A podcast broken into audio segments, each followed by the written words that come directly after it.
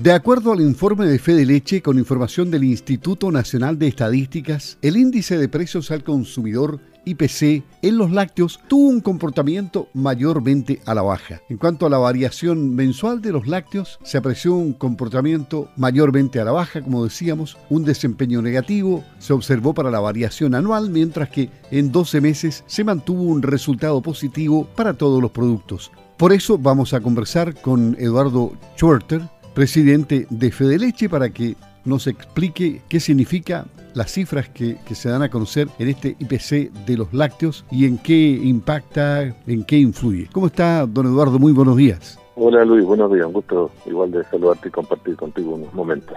Mira, respecto del, IPC lácteo que tú estás eh, comentando, sí, hemos visto que en el último mes hay una, hay una baja, pero si bien es cierto, como dices tú, sin entrar en las cifras, son cifras muy, muy insignificantes, digámoslo así, o sea, alrededor del 1%, y si y por otro lado analizamos el comportamiento de, este IPC lácteo de los últimos 12 meses es eh, positivo, igual en cifra de 1 y algo, digamos. Entonces, eh, la verdad que mm, esto del, de las variaciones del IPC, como, como otros otras otras cifras que, que, que, muestran comportamiento de otros ítems, hay que evaluarlas en un periodo un poquitito más largo, no solamente mensual, sino que más bien semestral o anual.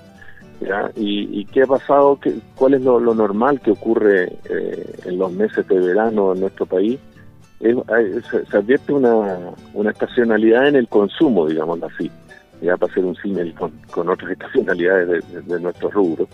Eh, el consumidor nacional, por lo general, en los meses de verano eh, disminuye el consumo de productos lácteos el queso, por ejemplo, lo reemplaza por, eh, por otros productos, palta u otras cosas así. Eh, igual las colaciones de los lácteos, en algunos casos igual se ven sustituidas por mayor consumo de fruta, por lo tanto es bastante normal este comportamiento el que luego, bueno, en los tiempos normales, ¿cierto? En marzo con el ingreso a los niños al colegio, cambiado significativamente y aumenta nuevamente el, consumo lácteo durante todos los meses de colegio. Si bien hoy día no todos están participando presencialmente, pero igual las colaciones vuelven a ser eh, en base a productos lácteos. Entonces, es parte de lo, de lo normal y por otro lado, desde el punto de vista del consumidor, hay que verlo positivamente, ¿cierto? Esto hace que, o sea, muestra que eh, si bien el consumo de, de productos lácteos en nuestro país ha estado aumentando, de manera importante en los últimos años. Eh, los precios también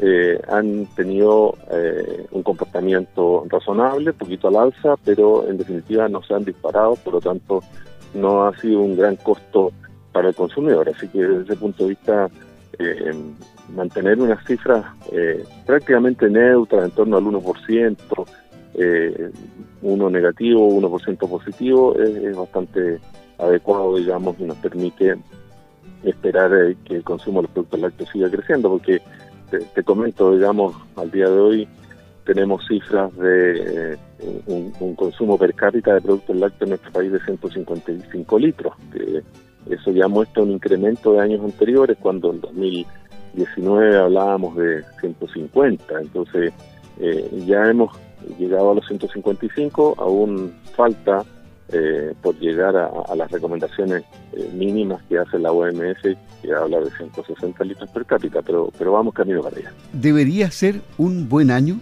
Yo espero que mantengamos el, ritmo del año anterior, en 2020 eh, fue un, año positivo en el sentido de que la producción aumentó, el consumo también aumentó, eh, se mantuvo un, equilibrio ahí. Entonces, si bien es cierto, en los meses de verano, como hemos señalado reiteradamente, el déficit hídrico ha, afectado significativamente la producción de praderas y con ello la producción de leche en el sur del país. Eh, bueno, eh, esperemos que, haya un, comportamiento climático más, normal y nos permita retomar la senda de, incremento de la producción y con eso, cierto, sostener el consumo eh, que ha estado creciendo en, nuestro país y que, es el, principal motor que tira esta cadena. Este año va a estar marcado por la emergencia agrícola determinación que se adoptó el pasado viernes. ¿Hay alguna señal ya de, que comienzan a moverse las cosas o todavía no, no, no, tenemos noticias positivas? Sí, bueno, lo, que comentó la señora ministra la semana pasada cuando vino cierto y, firmó el decreto de emergencia agrícola para las comunas afectadas en la región de los lagos, eh, es que van a haber recursos económicos para INDAP, ¿cierto? Eh, y también se está viendo otros recursos para eh, la mediana agricultura. En estos días me parece que están aún en la, en la etapa administrativa de cómo canalizar esos recursos, por lo que estamos atentos ahí a la comunicación de, la, de las autoridades al respecto y que, y que comience a, a, fluir estos fondos, digamos, para que los productores podamos hacer eh, algunas inversiones, ¿cierto? Y esto, Luis, lo principal aquí irá tendiente al dirigido, digamos, a, la a tratar de, producir un forraje para la salida de invierno, que es el momento en que, a mi entender, va a ser más crítico, porque si bien en el verano estuvo difícil y, estamos todavía, porque el crecimiento de la pradera fue muy afectado, eh, hemos ido anticipando el, el, suministro de forraje conservado que teníamos para el invierno, y eso de alguna manera mitigó la, la, la mayor baja que pudo haberse haberse dado. Entonces, eh, eh, adelantamos el consumo y eso significa que en los meses de agosto, septiembre va a ser muy difícil, ¿no? Va, a haber una escasez de, alimentos. Entonces, por eso, eh, en estos momentos, con estos recursos que pudiesen provenir del, esperamos que vengan del Estado, ¿cierto? debemos hacer algunas siembras de pradera, cultivos suplementarios que, que, nos permitan disponer de forraje justamente para agosto, septiembre, a la salida de invierno.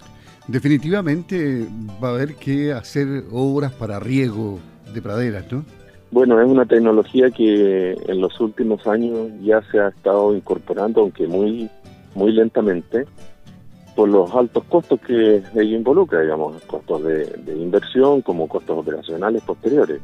Eh, yo creo que cada vez más vamos a ir incursionando hacia, hacia ello. Ahora, y, yo creo que tampoco va a ser, que no, va a ser una tecnología para todos, digamos, por, los altos costos. Entonces, eh, siempre va a haber una parte de los productores que, no van a o no vamos a poder optar al, al riego. Entonces, eh, hay que ver otras alternativas, eh, la producción de forraje, de manera que, que podamos soslayar los efectos negativos de, estas sequías que de, tanto en tanto se, presentan. Digamos. En ese balance que existe de lo que se importa en cuanto a productos lácteos y de lo que producimos nosotros, ¿hemos, hemos acortado la brecha o, sigue creciendo? Sí, yo creo que, a ver, la, brecha se ha, yo diría que se ha mantenido, porque ah, si tú recuerdas el año 2017, 2018 hubo un fuerte incremento en las importaciones. Eh, el, año pasado eh, logramos aumentar la producción, como hemos dicho, ¿cierto?, sobre el 6% anual, eh, una cifra bastante importante. Pero a la vez, lo que ha pasado, y de la mano con ello, eh, también ha aumentado el consumo interno. Eh, por lo tanto, las importaciones han, tenido un nivel bastante importante también. Entonces, la tarea que tenemos nosotros como productores justamente, y, y hoy día hay un, hay un espacio importante, ¿cierto?, para aumentar la producción tendiente a, justamente a, sustituir eh, esa importación y de manera que el consumo interno se sostenga básicamente con producción nacional eh, y de esa manera ir reemplazando las importaciones, pero eh, aún hay un, nivel importante de, importaciones. Bueno, y esperamos que de la mano de, de, así como podamos ir aumentando la producción interna, vayamos reemplazando esos esos productos. Yo creo que así se va a dar porque eh, hoy día hay una conciencia, un entendimiento del, consumidor, o una preferencia, mejor dicho, del consumidor a consumir productos elaborados en nuestro país, con, con leche chilena, como decimos, y entonces está pronto a, entrar en pleno rigor la, nueva ley de etiquetado productos lácteos, donde claramente se va a informar el origen del, del producto y ello espero, digamos, que así el, consumidor estando bien informado, eh, también eh, finalmente prefiera los productos eh, hechos con leche chilena y de esa manera sostener un, incremento de la producción. Entonces, y tenemos espacio para crecer, tenemos potencialidad, de manera que creo que cerrando el balance, como hablábamos antes, este 2020 a pesar de, la, de, la, de las vicisitudes y, cambios que puede traer el comportamiento tanto de la pandemia como el comportamiento climático, eh, debiera, debiéramos mostrar resultados eh, positivos, al menos eh, recuperar lo perdido en el verano por la escasez hídrica, ¿cierto? Y mostrar cifras similares al 2020. ¿Y, en qué aspecto haría énfasis usted con un, en un mensaje a los consumidores en, en, medio del problema de la leche con NotCo y, y, con otras que son verdades falsas, ¿no? Y que pretenden menoscabar el valor del producto. Sí, bueno, eh, mira, yo creo que el consumidor hoy día eh, está cada vez más informado y, ese fue el objetivo nuestro de justamente eh, apoyar y, trabajar con los parlamentarios cuando cuando diseñaron la, la, ley de etiquetado de productos lácteos del año 2019 ya. Y, y, y la, eh, el, consumidor entiende y está, está sabiendo más y está revalorando más la, la, actividad agrícola productora de alimentos, ¿verdad? Hechos acá en, nuestro país. Y, y, la gracia de eso, pues bueno, además de las, de las características, de, de las condiciones eh, sanitarias que, tenemos como país ampliamente reconocido, ¿verdad? Eh, con un estatus fitosanitario de alto nivel, y eso lo que ayuda significativamente en la calidad de nuestros productos, además eh, la, eh, el trabajo realizado por los productores, por las eh, industrias procesadoras, alcanzamos productos de, alta calidad. Entonces, y, y, además de eso, la, la tranquilidad para el consumidor es que los productos hechos acá en Chile están fiscalizados permanentemente, ya sea por la autoridad sanitaria como el Servicio Agrícola y Ganadero, eh, eh, que están aquí mismo en nuestro país, ¿verdad? Y, tienen protocolos bastante estrictos de, control de calidad, lo que no siempre ocurre con, los productos importados. Entonces, esa es otra otra ventaja más que damos como, como producto nacional eh, para tranquilidad del consumidor. Y yo creo que eso se está valorando y, y realmente el consumidor está sopesando y además lo que siempre hemos dicho y hoy día en pandemia cobra mayor fuerza los beneficios de consumir productos lácteos eh, en, la dieta humana, ¿cierto? Porque estos eh, aumentan, el, eh, protegen y desarrollan el sistema inmunológico del, ser humano, por lo tanto es muy importante que realmente se consuma producto, leche o carne, como se dice, de origen animal y no de otros orígenes. Entonces, porque a través de la leche que, sabemos lo que es leche, esa es la que tiene el aporte nutricional y, logra justamente esta inmunidad, este, este desarrollo del sistema inmunológico eh, del ser humano. Eduardo Chorter, presidente de Fede Leche en Campo al Día. En cualquier momento estamos otra vez en contacto, don Eduardo, que tenga una buena jornada. Listo, don Luis, igualmente para usted. Muchas gracias.